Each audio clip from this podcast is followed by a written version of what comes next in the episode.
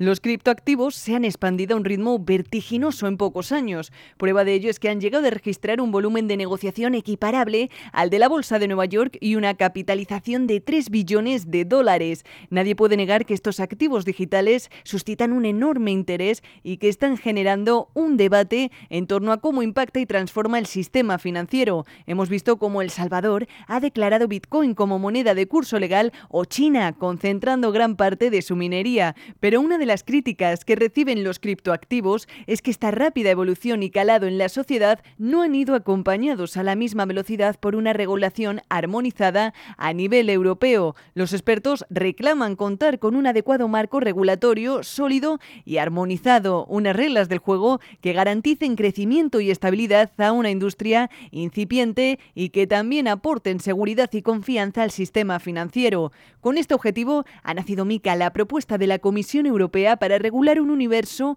que parece destinado a expandirse en los próximos años y que hoy analizamos en un nuevo podcast de KPMG con Pilar Galán, socia responsable en el área legal del sector financiero, Álvaro Casado, Head of Virtual Asset en Blockchain y Javier Almazán, a Society de Financial Services Regulation. Comenzamos.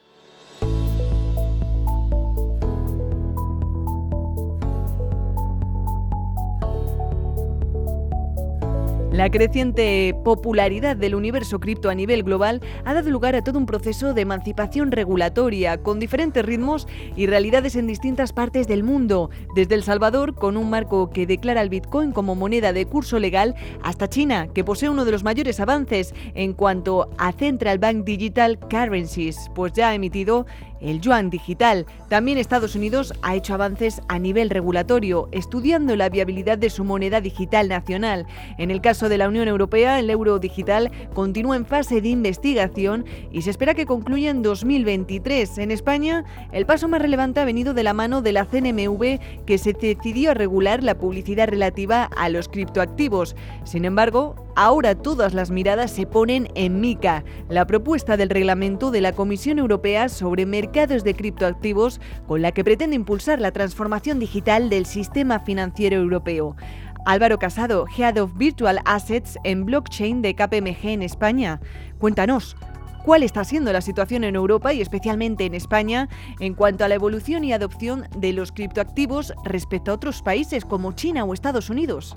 Si nos centramos en cómo está España con respecto al, resto de, de regulaciones a nivel global, yo principalmente hablaría de grandes bloques. ¿no? Tenemos el mundo Asia, excluido China, donde históricamente siempre han sido centros de innovación, el mundo fintech se ha movido muy rápido y la regulación es bastante flexible para adaptarse a todo lo que tiene que ver con productos y soluciones criptográficas. Singapur es, por ejemplo, un, hub de innovación donde la regulación a través de Sandbox permite desarrollar este tipo de proyectos basados en criptoactivos. El mundo, el mundo China va, a otra velocidad, todos conocemos eh, lo proteccionista que es este país y está en cierta medida prohibiendo todo lo que tiene que ver con criptoactivos y reforzando todo lo que tiene que ver con su propia eh, divisa eh, digital como es el, yuan digital que ya, ya, han emitido y están realizando las, las primeras pruebas. Por otro lado tenemos todo lo que tiene que ver con Estados Unidos, donde su, manera de regular es bastante más, más, dinámica que en Europa y en España, van adaptando determinadas leyes, la SEC se ha puesto las pilas en, los últimos años y está permitiendo operativa de, criptoactivos siempre muy acotada y controlada y además eh, recientemente ha salido la orden ejecutiva de, Biden, donde ha puesto a, trabajar a las distintas administraciones para regular todo, todo el mercado de criptoactivos, emisión de stablecoins, incluso el lanzamiento del dólar digital. Eh, adicionalmente tenemos eh, las economías emergentes, como pueden ser todo lo que está moviéndose en Sudamérica o en África. El ejemplo de Brasil, eh, ahora mismo se está discutiendo en el Congreso la, ley Bitcoin, donde se va a regular todo lo que tiene que ver con materia de criptoactivos, o por ejemplo en, África el caso de Nigeria, que han tenido que poner un poco de freno al alto nivel de adopción que había por parte de, los ciudadanos y también están regulando todo lo que tiene que ver la operativa con criptoactivos. Y centrándonos en, en Europa, básicamente la, llegada de MICA será el, punto de partida para la regulación de toda la operativa cripto, si bien los diferentes países ya están tomando medidas. El BaFin eh, ha sacado una licencia para, proveedores de servicios de criptoactivos, aquí tenemos la CNMV sacando determinadas acciones en materia de publicidad, Banco de España en materia de prevención de blanqueo de capitales, bueno, vemos diferentes, diferentes acciones, pero está claro que MICA será el, punto de partida para, para la adopción regulatoria a nivel europeo. Así es, el reglamento de la Comisión Europea sobre mercados de criptoactivos que está en camino brindará un marco de garantía clave para el crecimiento y el desarrollo de la industria. Pero en estos momentos, Pilar Galán, Head of Financial Services Legal de KPMG en España, ¿en qué punto se encuentra el proceso de aprobación de la regulación MICA? Actualmente, el texto propuesto de la Comisión Europea ha sido debatido por el Consejo y el Parlamento en lo que constituye la primera fase o fase de primera lectura dentro del procedimiento legislativo ordinario de la Unión Europea. En esta primera fase del proceso, el Parlamento y el Consejo han emitido enmiendas sobre el texto original. Tras la emisión de estas enmiendas, ha pasado una segunda lectura, iniciándose lo que conocemos como trílogos entre Parlamento, Consejo y Comisión para acordar un texto final. Como comentas, Pilar, tras el inicio de esa segunda lectura, esperamos que su aprobación sea una realidad muy pronto, pues constituirá un avance significativo en el ámbito de las finanzas digitales. Y es que el mercado de los criptoactivos y sus múltiples particularidades precisan sin duda de una norma capaz de arrojar la seguridad jurídica necesaria para el sistema financiero. Javier Almazán, a Society de Financial Services Regulation de KPMG en España, ¿qué ventajas concretas eh, podría suponer suponer esta nueva regulación en la evolución de la industria cripto? El mercado de criptoactivos es una realidad tangible en nuestra sociedad que se expande de forma rápida, dejando de ser un área restringida a conocedores en la materia para llegar a un público más general. Ya no solo a través de productos financieros cotizados en los mercados organizados que conocemos como ETFs, ETPs y ETCs, sino que más de 4 millones de españoles han invertido o invierte directamente en criptomonedas. Un marco desregulado entraña riesgos para los consumidores. Pese a que los supervisores advierten cada vez que acontece un hecho notable en la industria, una regulación que ofrezca al consumidor un white paper con las características del token, un control sobre la publicidad que puedan hacer sobre los mismos, un sistema que evite el blanqueo de capitales y un mecanismo de protección al consumidor sobre los prestadores de servicios, ponen ya los cimientos para construir un nuevo mercado más seguro.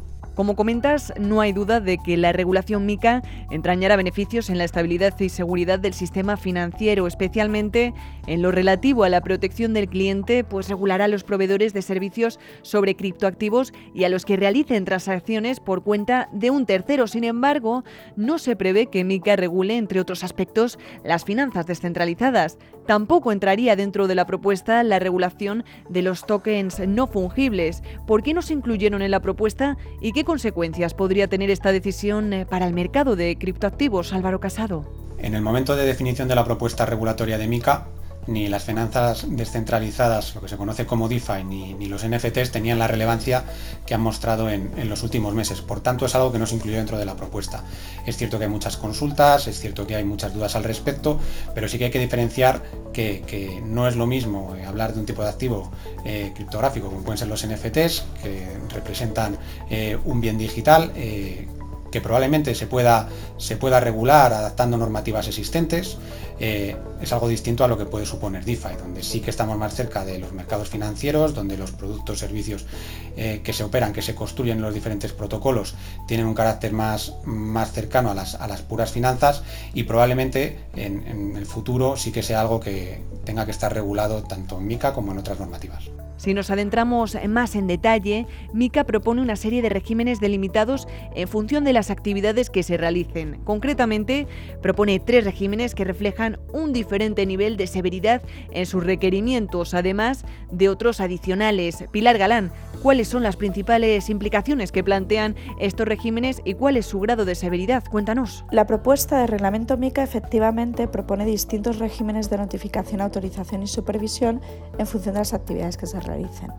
En concreto, propone tres regímenes en relación a la emisión de tokens y un cuarto para la prestación de servicios con criptoactivos. El primer régimen precisa simplemente de notificación y redacción de un white paper y aplica a la emisión de lo que denominamos utility tokens o tokens de utilidad que se emiten con fines no financieros para proporcionar digitalmente el acceso a una aplicación, a servicios o a recursos disponibles en las redes de LT. El segundo régimen previsto, que requiere autorización siempre que no se emitan únicamente para inversores especializados, aplica a los denominados tokens referenciados activos. Que pretende mantener un valor estable referenciado a varias monedas de curso legal, materias primas u otros criptoactivos y que por tanto podrían actuar como un medio de pago. Para la aplicación de este régimen hay que tener en cuenta que el valor total de los activos emitidos no, puede ser superior a 5 millones de euros. Además, se establece un tercer régimen, que es el régimen más severo, ya que restringe la emisión de estos tokens a las entidades ya autorizadas como entidad de dinero electrónico o entidad de crédito. Se refiere a la emisión de tokens de dinero electrónico o e-money tokens. Son criptoactivos con un valor estable basado en una sola moneda fiduciaria que pretende funcionar de forma similar al dinero electrónico. Y por último tenemos el régimen referido a la prestación de servicios con criptoactivos y por tanto no a la emisión de tokens. En este caso, el reglamento MICA propone una autorización exigiendo además un mínimo de fondos propios y unos requisitos de gobernanza. Se trata por tanto de una ampliación de los requisitos a este tipo de, entidades que adicionales a los que ya se les venía exigiendo desde finales de 2021, como es el registro ante el Banco de España por normativa de blanqueo. En relación con el proceso de aprobación, el Parlamento y el Consejo Europeo ya han emitido una serie de enmiendas sobre el texto original tras esa primera lectura. Una de las más controvertidas que finalmente encontró la oposición de la mayoría fue la referida al régimen de, de aplicación sobre criptoactivos que no cumplan con los estándares de sostenibilidad. Javier Almazán, ¿qué implicación tienen los criptoactivos con el impacto ambiental? Efectivamente, como dices, una de las enmiendas más controvertidas que impactó la industria previa a la votación en el Parlamento Europeo fue la referida a la exclusión de MICA de aquellos criptoactivos que no cumplen unos estándares de sostenibilidad medioambiental. Esto se refiere directamente a aquellos que utilizan el protocolo de Proof of Work, lo que conocemos todos como la minoría tradicional de criptomonedas por su alto consumo energético. El Proof of Work es el puntal sobre el que pivota el white paper de Bitcoin, de Litecoin, de Dogecoin o de Ethereum. A través de hashes, procesa y confirma transacciones, en un sistema apoyado en sí mismo por mineros que participan en la red verificando nuevas transacciones a cambio de una recompensa monetaria. Dejar fuera del marco de MICA criptoactivos tan relevantes en la industria como estos hubiera debilitado la propuesta. No obstante, si el regulador plantea una realidad que busca la sostenibilidad, debe plantear también una propuesta de taxonomía que clasifique las actividades de minería y que identifiquen sustancialmente las que contribuyan más al cambio climático. Y es que la propuesta MICA pretende fomentar la transición hacia una Europa financiera más digital y sostenible, una necesidad que apremia cada vez más y debe quedar reflejada en la propuesta, determinando así unas reglas de juego común que puedan dar certidumbre legal a los operadores y a su vez agilizar el desarrollo de la innovación del sistema financiero. Así pues, como comentabas Pilar, cerrada la primera lectura del proceso de aprobación legislativo, el Parlamento y el Consejo Europeo disponen de tres meses, ampliables a cuatro, para efectuar una segunda lectura. En este sentido, ¿qué ocurriría si no llegan a un acuerdo en esta segunda fase y qué escenarios se valoran al respecto? Podría darse de no llegar a un acuerdo que fuera necesario convocar un comité de conciliación o incluso que fuera necesario un periodo de tercera lectura que podría demorar su aprobación. No obstante, por las enmiendas resultantes de la primera lectura, no parece que el proceso de aprobación de MICA vaya a extenderse tanto. Lo esperado es que se apruebe tras la segunda lectura y que podamos disponer de un reglamento durante este 2022. Y llegados a este punto, otra de las cuestiones que se plantean es la designación de las autoridades competentes. Sin duda, esta será una pieza clave para la autorización y supervisión del cumplimiento de los requerimientos que establece MICA. En este sentido, ¿Se han definido o se conocen en la actualidad cuáles serán las autoridades competentes de supervisión comunitaria y nacional? Pues la propuesta de MICA, en la primera redacción de la Comisión, da todo el protagonismo a las autoridades nacionales de supervisión. Pero por otra parte, el Parlamento también ha propuesto que los tokens referenciados activos sean competencia de ESMA y los tokens referenciados a dinero electrónico sean competencia de EVA, por lo que hasta que dispongamos de un acuerdo en esta segunda lectura no sabremos qué autoridades serán finalmente las encargadas de la supervisión. Una vez analizadas las principales implicaciones de esta propuesta, no hay duda de que MICA podría suponer un gran paso en la adopción y la expansión de la industria de los criptoactivos en Europa. En este sentido, Álvaro, ¿cómo crees que afectará al entorno de criptoactivos la aplicación de esta regulación? ¿Este nuevo marco podría acelerar la implementación de proyectos eh, como el desarrollo de monedas digitales respaldadas por el Banco Central Europeo, como puede ser el euro digital? Con respecto a la adopción institucional, eh, deberíamos hablar de, dos grandes eh, líneas de acción. la llegada de MICA supondrá, sin lugar a dudas, una, una aceleración del ámbito cripto, porque las eh, compañías reguladas te dan un tablero de juego sobre el que definir sus, acciones a, llevar a cabo desde el punto de vista de negocio, desde el punto de vista de control de riesgos, se definirán los players y, los roles que juegan cada uno dentro de la, normativa y los tipos de activos que se pueden operar de un modo seguro y, regulado. Por lo tanto, sin duda, MICA supondrá una aceleración dentro del mercado. Eh, por otro lado, tenemos que considerar también que las entidades financieras se van a ver afectadas por todos los avances que existan en relación a, las CBDCs, las eh, divisas digitales emitidas por bancos centrales. Ahí estamos viendo también eh, acciones muy significativas desde la Unión Europea, desde Estados Unidos con el dólar digital y sin duda cómo avance y cómo se vaya definiendo el formato digital de las monedas fiat que ya conocemos será algo en lo que también las instituciones estarán muy atentas en los próximos meses. En definitiva, MICA se presenta como una propuesta pionera respecto a la regulación de criptoactivos y proveedores de servicios relacionados. Su objetivo, lograr el equilibrio entre la protección de los consumidores, la integridad del mercado y la estabilidad del entorno, sin dejar de lado la importancia de apostar por la innovación y la transformación digital del sistema financiero.